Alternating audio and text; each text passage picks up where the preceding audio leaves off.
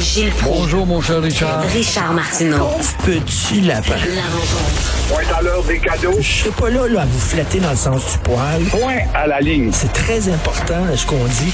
La rencontre pro martineau Gilles, vous qui êtes allé un peu partout à travers le monde, est-ce que vous êtes déjà allé à Torino, Tofino? non, j'ai pas eu le cheval en Colombie-Britannique, mais j'ai pas vu cette belle plage. Et Trudeau euh, est doté d'un don d'ubiquité. Écoute, il était en, dans Papineau, il était à Ottawa, en Colombie-Britannique en même temps.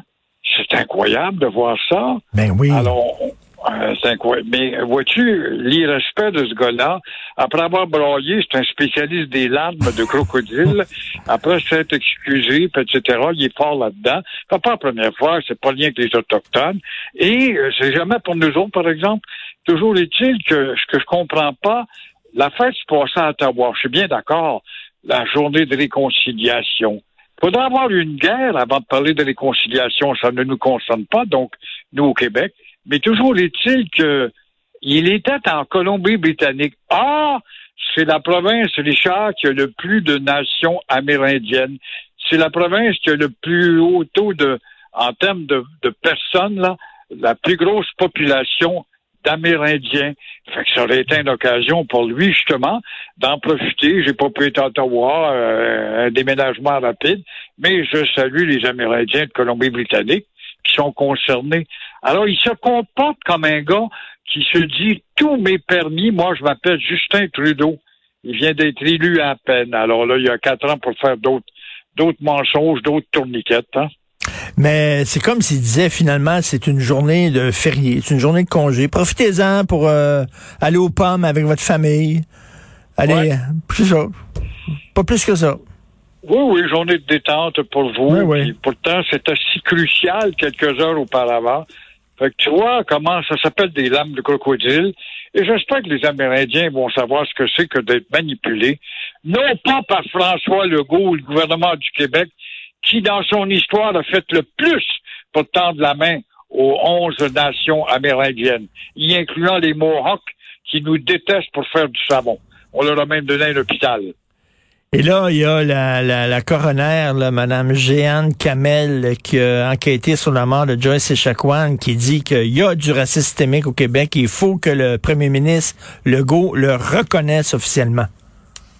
C'est encore une bonne femme qui veut se faire une cuisse. Peut-être va-t-elle aller en politique, va être approchée par un quelconque parti politique plus tard. Et voici que Madame la coroner devienne une, une candidate. Tu vois, euh, d'abord, euh, de quel droit peut-elle se permettre de déborder de son analyse qui doit être transmise comme scientifique froidement, sans aucune tendance, pour faire de l'éditorial, à même son titre de coroner. Alors, dès le départ, rien que ça, ça mériterait d'être jeté au panier. Alors, je parlais tantôt à Jean-François Lisée qui a lu le, rapport de la coroner, puis il dit dès le début, là, il dit il existe du racisme systémique, dit c'est bien beau, sauf qu'on n'en fait jamais la démonstration. Il dit tout le long du rapport, jamais elle nous explique en quoi il y a eu du racisme systémique. Elle lance cette phrase-là qui est une petite bombe, mais elle, elle le démontre pas, elle le prouve pas. Tu vois qu'elle a débordé de son texte, elle veut se faire un capital. Sois pas surpris, mon cher Richard, jours, on voit un de ces partis d'annoncer au cours d'une conférence, nous avons rapatrié chez nous comme candidate dans tel comté, madame. 500 000 dollars pour franciser certains groupes, vous trouvez ça trop peu? C'est un coup d'épée dans l'eau. Ça se peut pas, encore une fois, oui. 500 000 piastres aux organismes qui font euh, vont faire la promotion du travail auprès de ces immigrants qui sont débarqués du bateau hier soir ou de l'avion en fin de semaine. 12 organismes vont recevoir à peu près 1 million 200 000 là, au total. Alors, euh, voilà justement un coup d'épée dans l'eau. Penses-tu, toi, et tu le sais, tu as été toi-même confronté, tout le monde à l'écoute, que le livreur de pizza de telle ou telle entreprise, que ça s'appelle euh, tel autre organisme, ou Dash, ou l'autre, qui débarque du bateau puis qui va livrer ta pizza, a besoin de parler le français, sachant que les colonisés ont tellement faim qu'ils vont acheter la pizza sans se plaindre s'ils parlent pas français. Alors que la solution, M. Barrett, été de dire tout candidat qui veut venir s'installer au Québec vous qui êtes dans une lointaine contrée, quelque part dans un patelin au bout du monde, que vous passiez obligatoirement par l'Alliance française. Il y en a dans toutes les villes du monde, des pays qui sont pas francophones. Et ainsi, quand vous aurez terminé votre cours à l'Alliance française, vous deviendrez un candidat sérieux en vous présentant à l'ambassade du Canada. Parce que si vous vous présentez à l'ambassade du Canada sans des résultats de cours de l'Alliance française, eux, ils s'en sacent comme l'an 40, et encore une fois, ils peuvent entrer, puis venir nous insulter au bout de 48 heures, une fois qu'ils sont arrivés ici. Alors, M. Barrett ne parle pas non plus dans son grand effort de francisation, il ne parle pas du tout, mais pas du tout, mais pas du tout, des raisons sociales. Alors, de l'audace, de l'audace, comme disait Danton, de l'audace, M. Barrett. Jolin on devrait euh, exiger une connaissance du français pour venir ici. Parce que c'est pas vrai que quelqu'un qui ne connaît absolument pas le français quand il débarque ici avec nos petits cours de francisation puis les millions d'anglophones autour de nous, euh, avec le Canada puis les États-Unis, puis la, la force d'attraction de la culture anglophone, c'est pas vrai que ces gens-là, avec quelques cours de francisation, vont devenir francophones. D'ailleurs, je lisais une étude, la vaste majorité des immigrants qui ne parlaient pas français, dix ans après, ils parlent pas plus français, là. Ils ne parlent pas français. en Amérique.